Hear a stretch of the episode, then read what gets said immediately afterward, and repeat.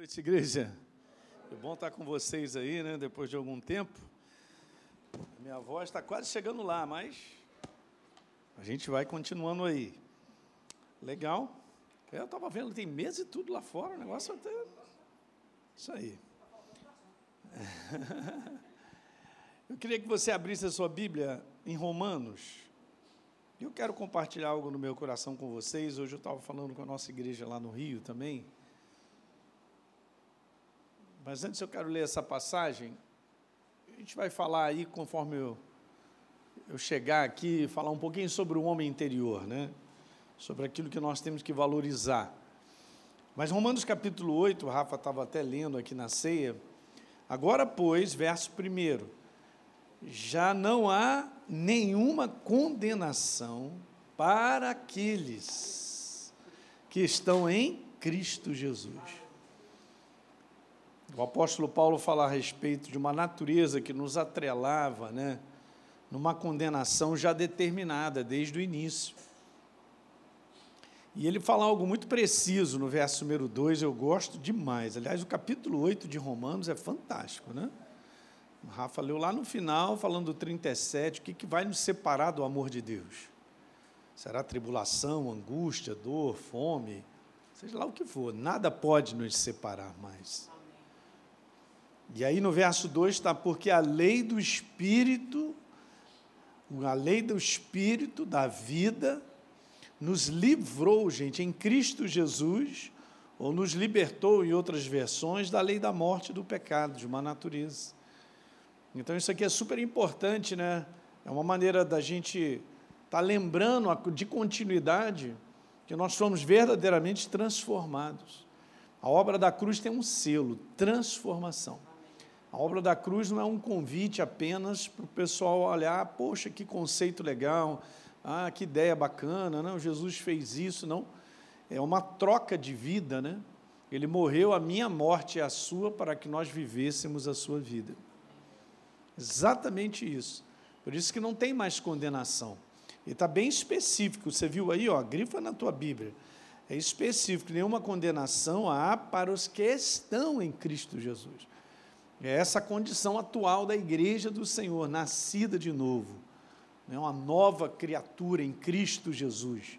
Nós fomos libertos justamente da lei do pecado e da morte, que nos atrelava a uma série de consequências, gente. Fracasso, derrota, miséria, falência. É como o mundo está e não sabe que está nessa condição, né? Não tem a percepção, não tem a consciência apenas ter uma consciência de um ser que vive sobre a face da terra e vai se virando, né?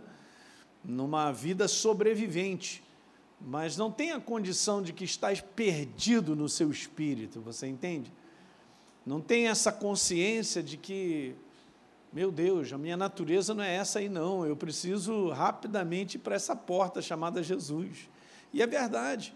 Quando a gente recebe a Jesus, é isso que eu quero conversar um pouquinho quando você entrega a tua vida para Ele, porque você abre o teu coração, a iluminação que é Ele, chamada verdade, que é a luz, chega dentro de você. E eu e você começamos a reconhecer exatamente isso. Eu me lembro, há muitos anos atrás, não botar tantos anos assim, mas eu era pastor ainda de, de jovem lá na igreja onde eu comecei, e eu estava conversando com um rapaz que ele tinha uma má fama na região ali de ser um carrasco. O cara Vou te dizer. E não sei por que cargas d'água, eu não estava nem nesse encontro. Um dia ele entra na igreja. Ele entra na igreja, gente, e ele literalmente se abre para a verdade que estava sendo anunciada. Né? Abriu o coração, se abre para aquela verdade. O Espírito Santo entrou assim, que foi uma maravilha no coração dele, ele foi completamente transformado, gente. E o pessoal ficou até impressionado, porque conhecia ele, né? Aliás, isso aí aconteceu com o apóstolo Paulo, sabia? O apóstolo Paulo também era um carrasco, era um, hã? era um Zé Mané, quando a gente chama lá no Rio, né? Era um pilantra, o cara só queria saber de prender os cristãos e tal. E quando ele se converte, também o pessoal fala: tem certeza? Cuidado, esse indivíduo é perigoso. Então, esse mau elemento, vamos dizer assim, né, que estava lá, ele foi transformado, gente. Ao ponto, depois de um tempo mais à frente, ele foi fazer um gabinete comigo e ele falou algo que eu jamais vou esquecer, que isso é uma coisa que acontece na prática, sem que ele até entenda muito. E a gente vai depois começar a falar sobre o homem interior e a gente vai descortinar isso para você entender. Ele disse assim para mim, pastor, chorava igual a criança, um mau elemento na minha frente chorando igual a criança. Mas aquele choro de arrependimento, que ele estava falando, pastor Hélio, o negócio é o seguinte, cara, eu fazia muito a minha mulher sofrer, que, que é isso? E tal, e a minha família sofria, porque eu era um consequente, eu só fazia besteira e tal, aquilo outro. Como é que pode chegar ao ponto, né? Ele chorando lá, se arrependendo e tendo essa consciência, né? Ele lavado pela verdade, ele começou a enxergar, gente. A verdade, ela faz isso na minha vida e na sua, quando a gente se abre para ela ela faz com que verdadeiramente agora a gente enxergue a nossa condição, a condição da nossa vida, a condição daqueles que estão ao nosso redor. Muitas vezes o ser humano, como esse rapaz, como o apóstolo Paulo, vive uma vida numa cegueira tão grande que achava até o que fazia era certo. Né? Não, eu faço o que eu quero, o que eu penso mas ele não tinha noção do quanto pessoas ao seu redor estavam sendo prejudicadas por isso. E ele ali na minha frente contando toda essa situação e várias que ele me contou lá, eu falei: "É, né, cara? Agora o que que aconteceu contigo? A verdade entrou na tua vida?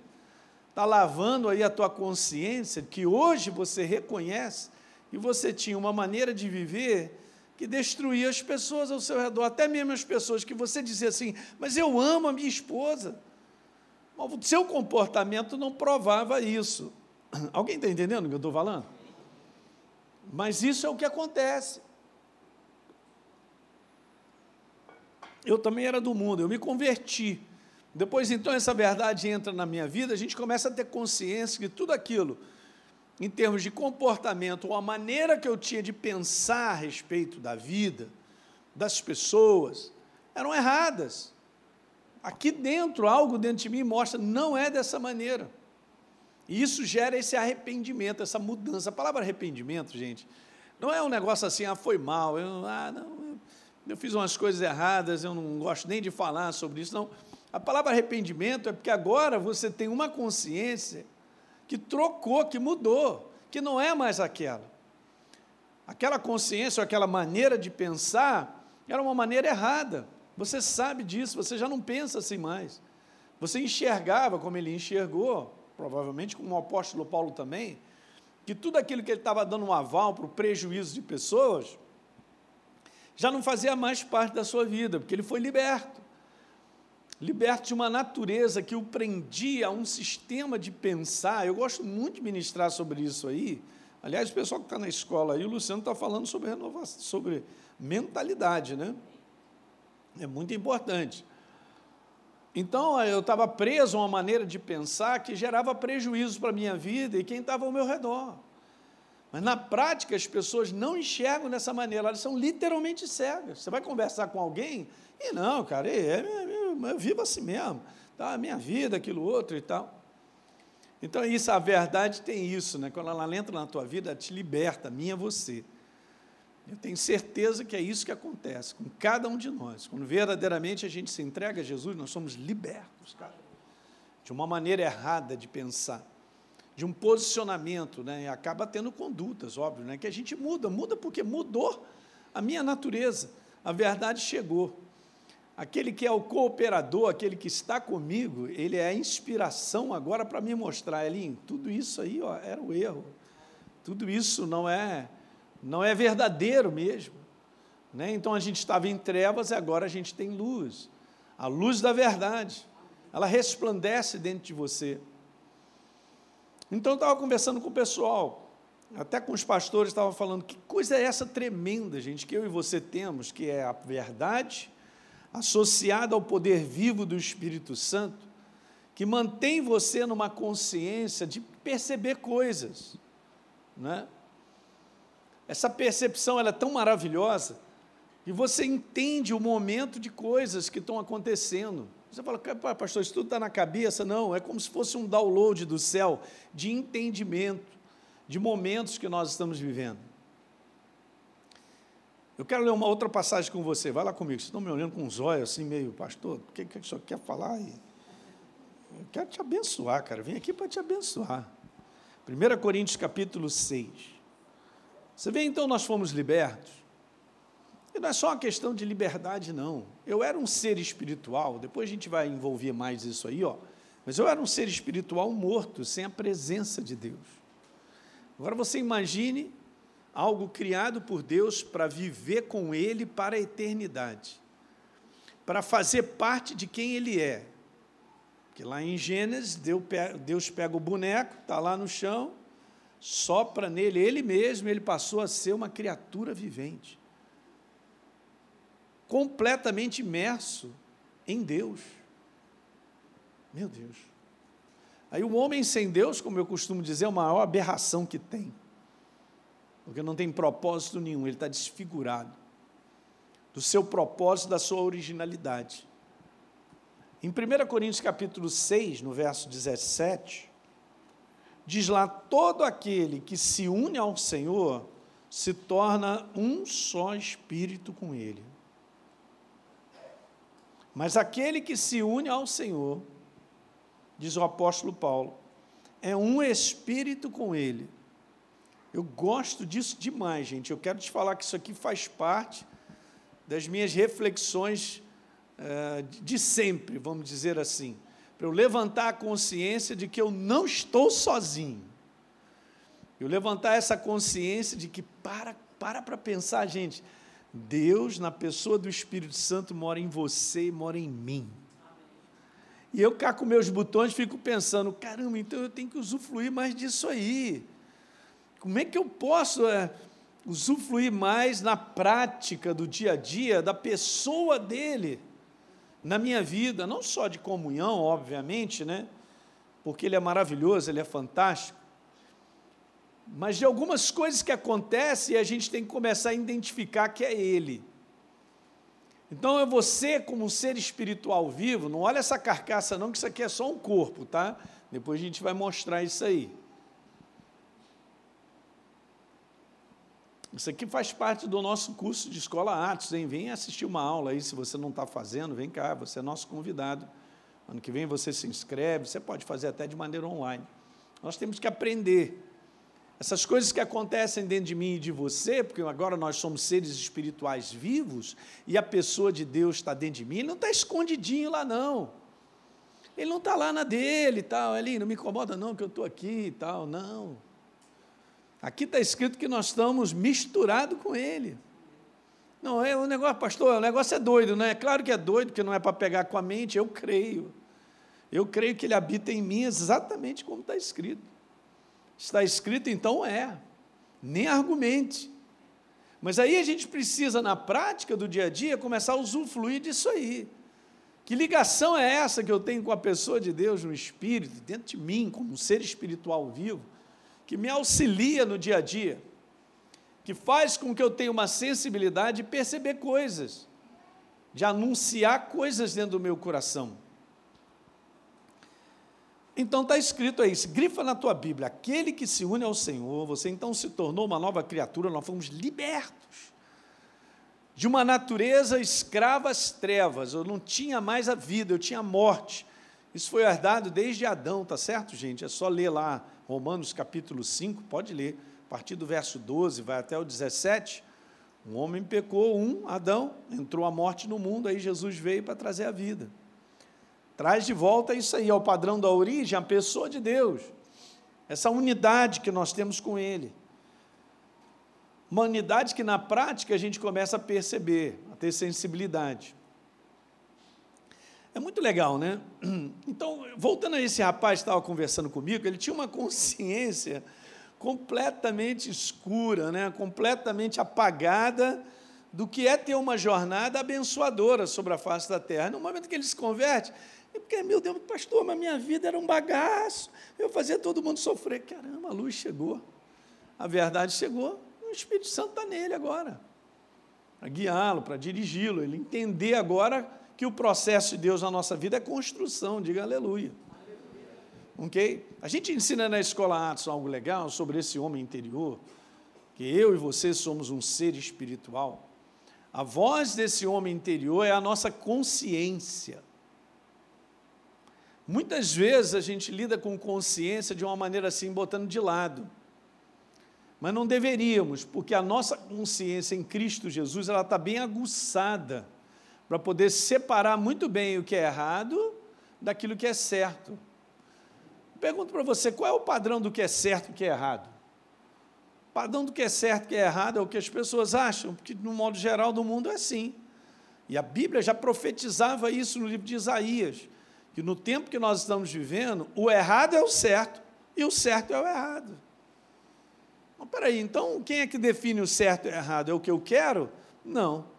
O que define o certo e o errado, e a gente identifica que isso aqui é prejuízo, que isso aqui é bom, que isso é benéfico, que isso aqui é legal, pela palavra, a palavra criou tudo, gente.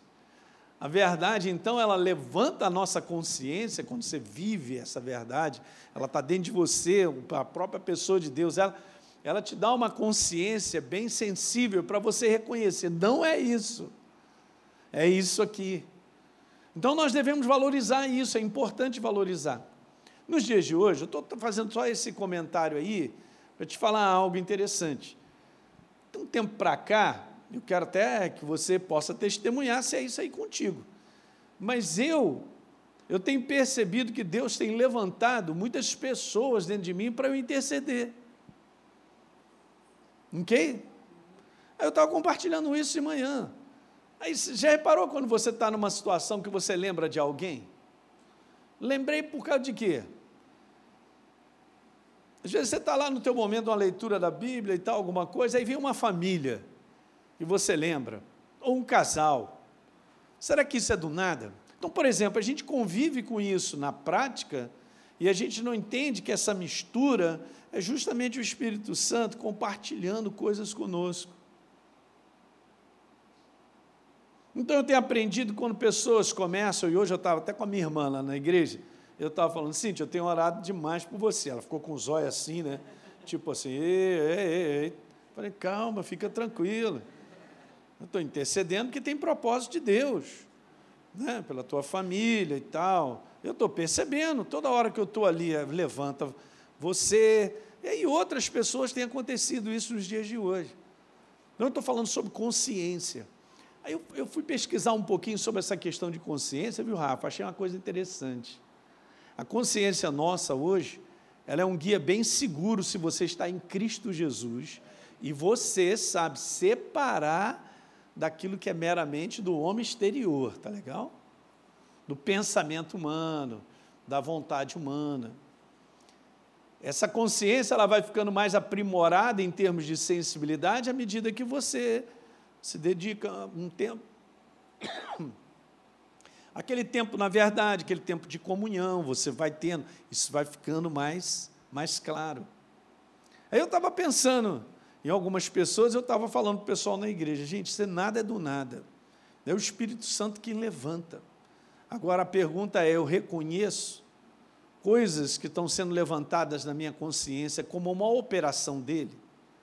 Boa pergunta. Esse é o maior sobrenatural que existe e a gente não dá a mínima para ele porque a gente acha tão normal. Eu também venho intercedendo por alguns pastores que Deus tem colocado no meu coração. E semana passada eu estava angustiado assim no meu coração, pedindo até misericórdia, porque eu sei da condição que está acontecendo, de situações que envolvem, né? Todos nós, gente, estamos sujeitos a errar, a errar feio. Mas graças a Deus nós estamos na luz, gente. E se a gente cultiva isso, nós vamos ter uma consciência ao ponto a gente reconhecer alto lá, não é essa porta, não é por aqui. É você saber porque sabe, porque sabe eu também que não é isso. Isso tudo é uma operação da pessoa de Deus que habita em mim e você, você não está sozinho. Ele que te capacita, Ele que te inspira, Ele que renova as tuas forças, é Ele que te encoraja. Alguém está pegando isso aí? Gente, olha só, ser evangélico não é religião. Esse é o nome que a gente dá aí, o pessoal tem que encaixar organizacionalmente alguma coisa. mas nós vivemos a pessoa de Deus. Deus é uma experiência a ser vivida. Você precisa dessa experiência no teu trabalho, cara. Na situação que você está enfrentando de dificuldade, que você sabe que ele está ali, ele está pronto para te falar algo, para você reconhecer algo naquela, naquela situação. Reconhecer situações com outras pessoas também, né?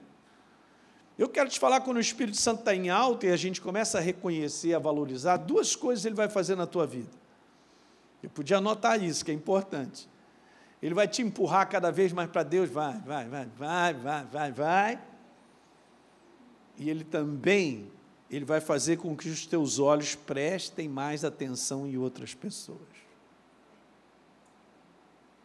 Eu estava falando então hoje de manhã sobre isso, consciência de sermos instrumentos abençoadores. Então, lá no meu, meu cantinho, eu venho lembrando de situações e de pastores. Deus está querendo me usar para interceder pela vida de outras famílias, cara.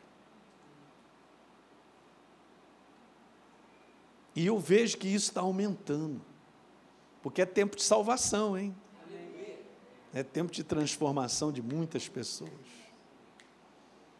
ser um instrumento abençoador por consciência de que algo está acontecendo dentro de mim está sendo empurrado. Eu aqui não estou trazendo essa lembrança porque, ah, por que, que eu lembrei? Você não lembrou do nada, é o Espírito Santo quem trouxe. Então vou voltar a lembrar aqui sobre consciência. Paulo tinha uma consciência bem, bem firme, né? Óbvio, né? Andava na luz.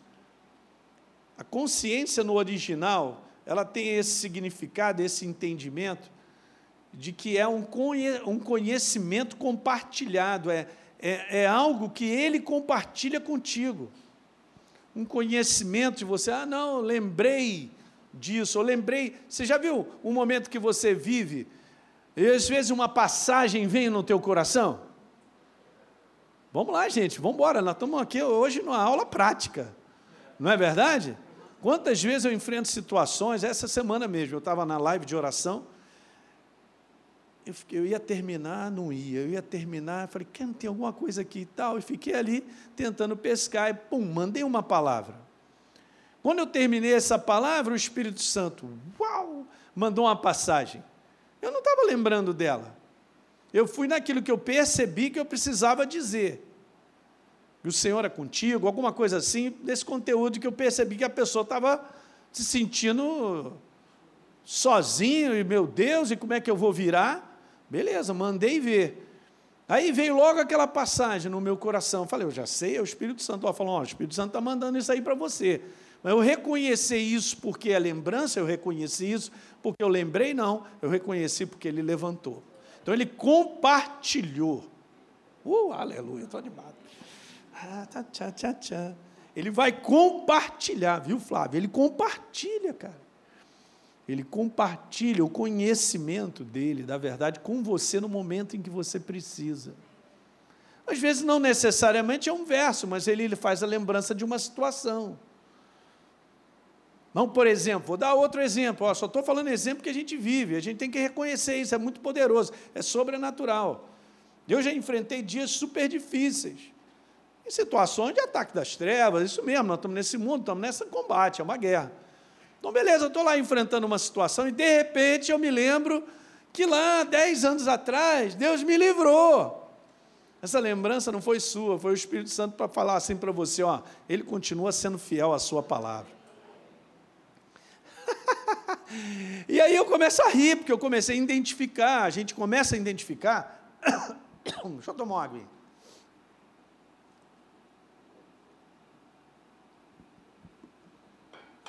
a gente começa a identificar que isso é um conhecimento compartilhado por Ele, porque eu estou misturado com Ele, não é a minha mente em si, mas é Ele trabalhando dentro de mim, trazendo a lembrança, colocando na minha consciência. Se eu tenho uma consciência hoje a respeito de determinadas coisas, porque Ele faz isso acontecer para nos proteger.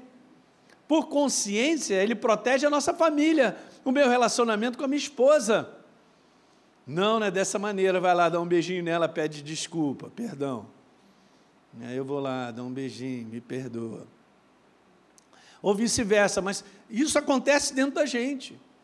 E nós temos que saber que é Ele misturado conosco. Isso aí, gente, é uma das maiores, se não a maior maneira de Deus nos conduzir.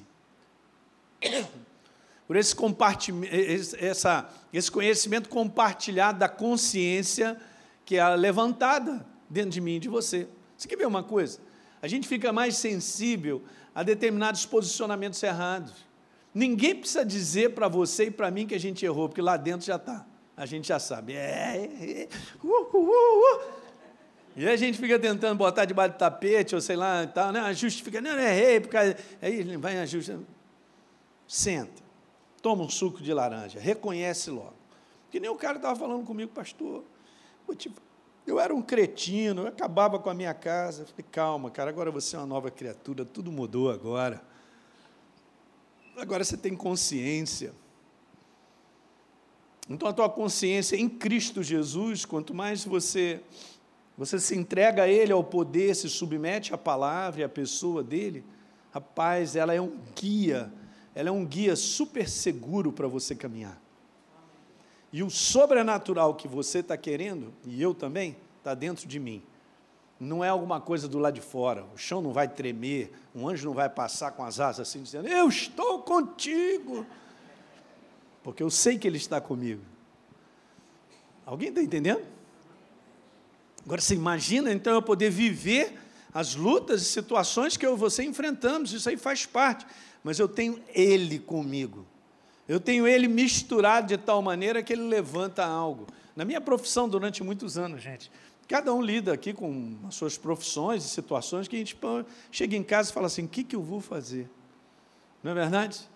Mas não foi uma, nem duas, nem três, onde eu tinha que resolver algo estava faltando alguma coisa que eu não percebia ou algo que eu precisava enxergar e não estava vendo, e o Espírito Santo, pum, traz uma inspiração, pum, traz algo.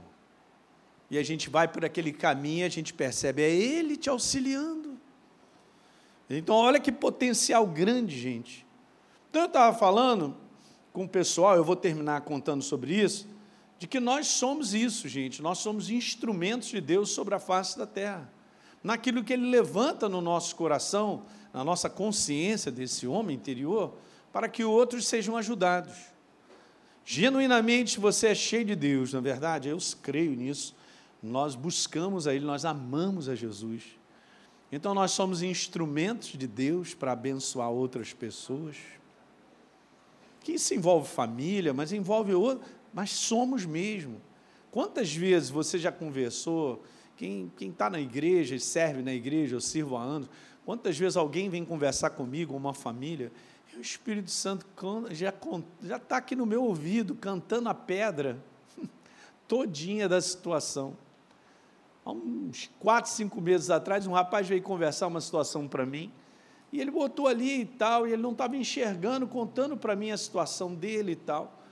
Quando ele terminou, eu falei para ele: não é nada disso, você está me contando algo, mas a razão desse problema não é isso.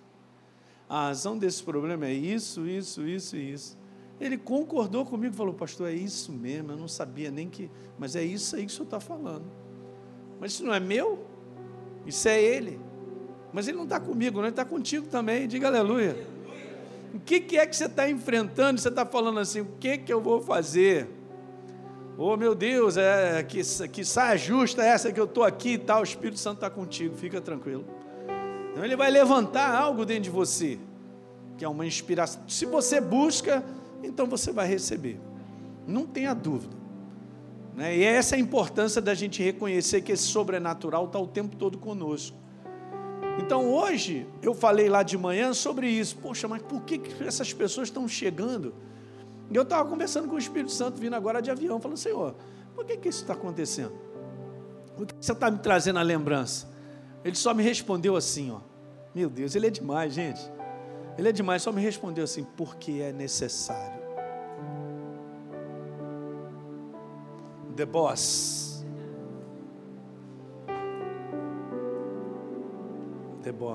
Porque é necessário. Agora se vê você ser usado como instrumento intercessor. Quero ler duas passagens contigo. Aleluia. Vamos a Tiago. Tiago capítulo 5. Eu estava pensando nisso. Tiago capítulo 5, no verso 16, a última parte.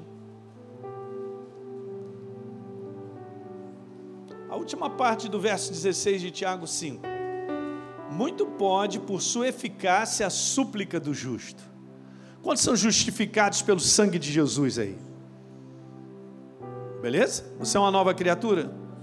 Eu também sou. Há um testemunho aqui interior, ó, o Espírito Santo de novo. Está lá? Isso é Romanos 8,16. O próprio Espírito testifica no nosso coração que nós somos filhos de Deus. Aqui está dizendo isso, ó, muito pode, por sua eficácia, a súplica de qualquer um. Não. Mas Deus faz acepção de pessoas? Não. Porque Ele morreu por todos para que todos possam alcançar a salvação em Cristo Jesus. Aí está escrito: muito pode, por sua eficácia, a súplica do justo. Elias era homem semelhante a nós, sujeito aos mesmos sentimentos, ninguém aqui é perfeito, mas nós somos justificados, há uma grande diferença. Fomos justificados pelo sangue de Jesus e estamos caminhando agora em aperfeiçoamento. Alguém pode dar um amém aí? Muito bom, né?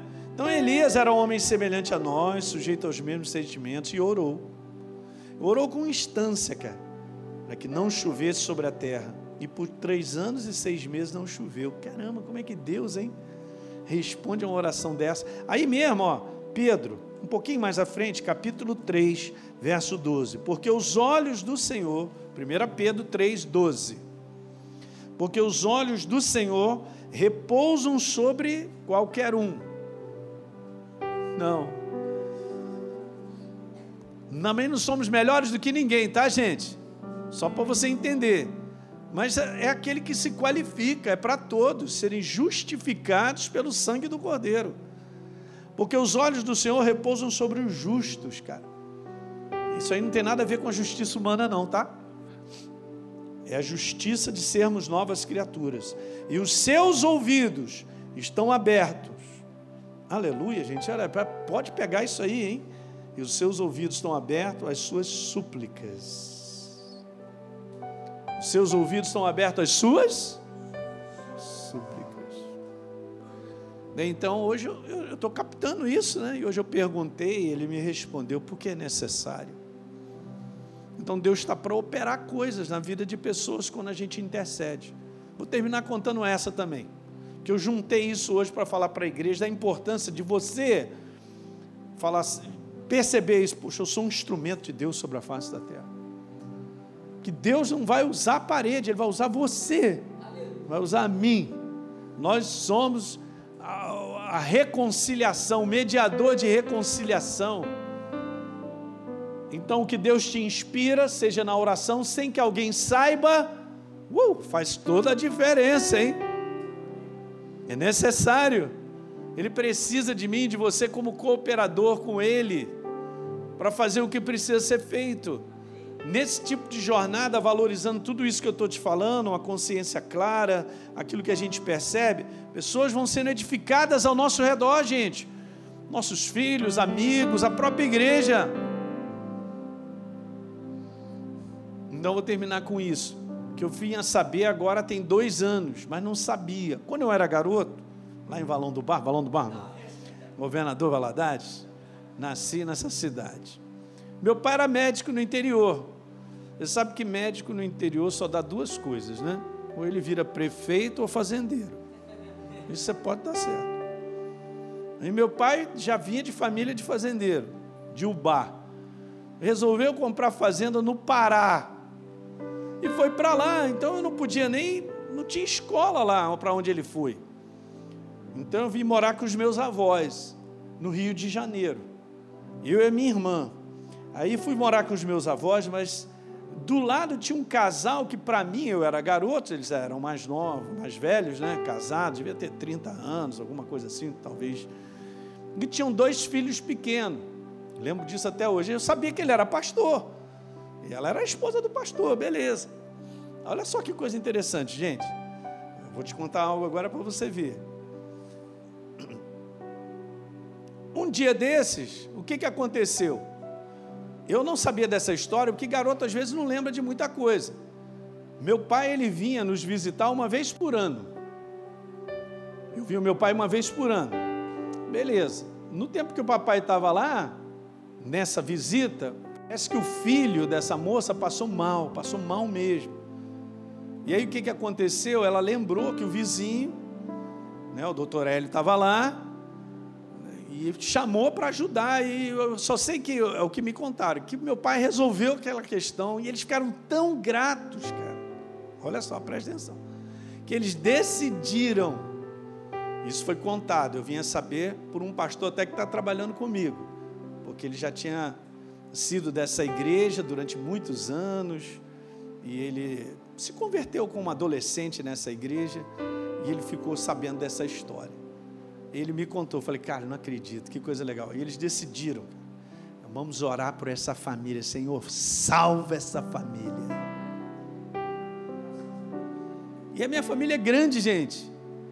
Só a minha família, da parte do meu pai, da minha mãe, até o dia de hoje, se converteu ao Senhor. Você vê o poder da intercessão. Olha o poder de ser instrumento de Deus. Olha a consciência de gratidão por a vida de uma família, de alguém. Meu pai nunca ligou para esse negócio de igreja e tal. Mas com o coração aberto foi lá e resolveu a situação. Os caras tão gratos, intercederam. É todo mundo salvo, eu, minha irmã, meus pais já estão com o Senhor.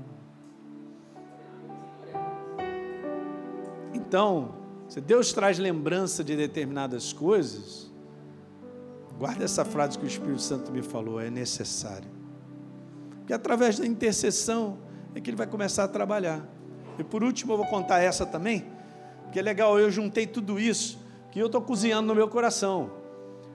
E aí isso que gera em mim mais temor, sabe, da importância do meu coração ficar angustiado de ver a situação de pessoas vivendo coisas que, cara, a gente sabe que é pura cegueira. Por que está vivendo dessa maneira, cara? Cegueira. Legal.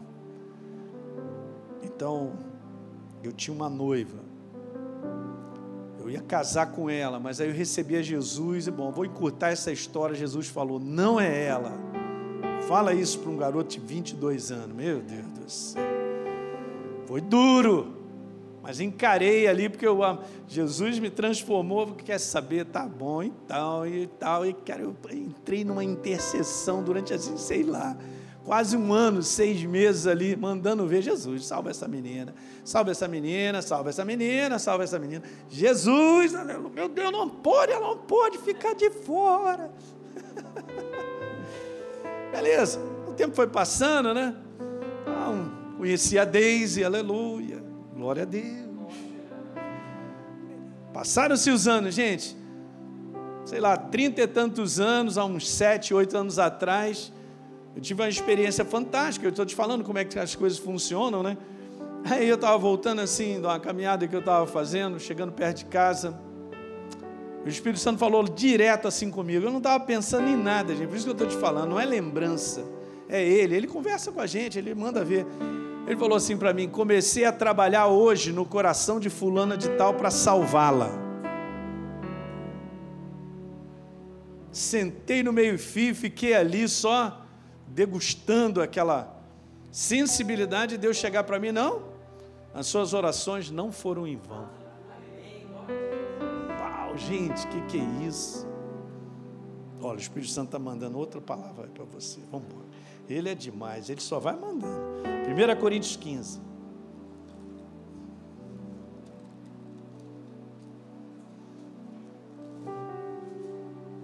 Amém? Quantos estão compreendendo essa mensagem meio doidinha? Hum. Verso 58 de 1 Coríntios 15. Vamos para casa com essa. Portanto, meus amados irmãos, sede firmes, inabaláveis e sempre abundantes na obra do Senhor, sabendo que no Senhor o vosso trabalho não é não é vão. Que obra é essa, gente? É obra com pessoas. Tem a ver com intercessão, tem a ver com sensibilidade para reconhecer algo e ajudar. Quando Deus fala ao teu coração, faz isso, faz aquilo outro. Essa é a verdadeira obra. A gente precisa se congregar, tem que ter esse negócio aí, parede.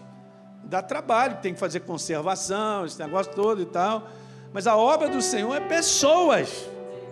Pessoas precisam de ajuda, precisam de intercessão, precisam da nossa sensibilidade, que o Espírito Santo ele traz, traz a nossa memória para que a gente possa hã, abrir o, o túnel para ele passar e salvar toda uma família, como salvou a mim. Eu não sabia disso. Assim como também intercedi por essa menina, eu sei, nunca mais eu encontrei. Ela é uma médica excelente, né, muito reputada lá no Rio, cara, excelente. Beleza, um dia eu vou encontrar com ela. Mas é a vida. A obra do Senhor é vidas. Legal? Então eu quero te falar que você é um instrumento abençoador sobre a face da terra. Por favor, senta nessa cadeira e não saia dele. Às vezes você está no teu carro, lembrou de uma pessoa, não veio do nada, cara. Eu quero te falar, não veio do nada. Começa a alimentar essa participação esse conhecimento compartilhado que o Espírito Santo vai liberando à medida da necessidade, não só de outros, como a nossa. Eu sei que a mensagem está doidinha, mas Jesus vai te ajudar a compreender ela. Legal? Eu não sou simplesmente um ser natural, minha cabeça pensa, não. Eu sou um ser espiritual e você também vivos. E a pessoa do Espírito Santo mora em mim e em você. Vamos embora ficar de pé.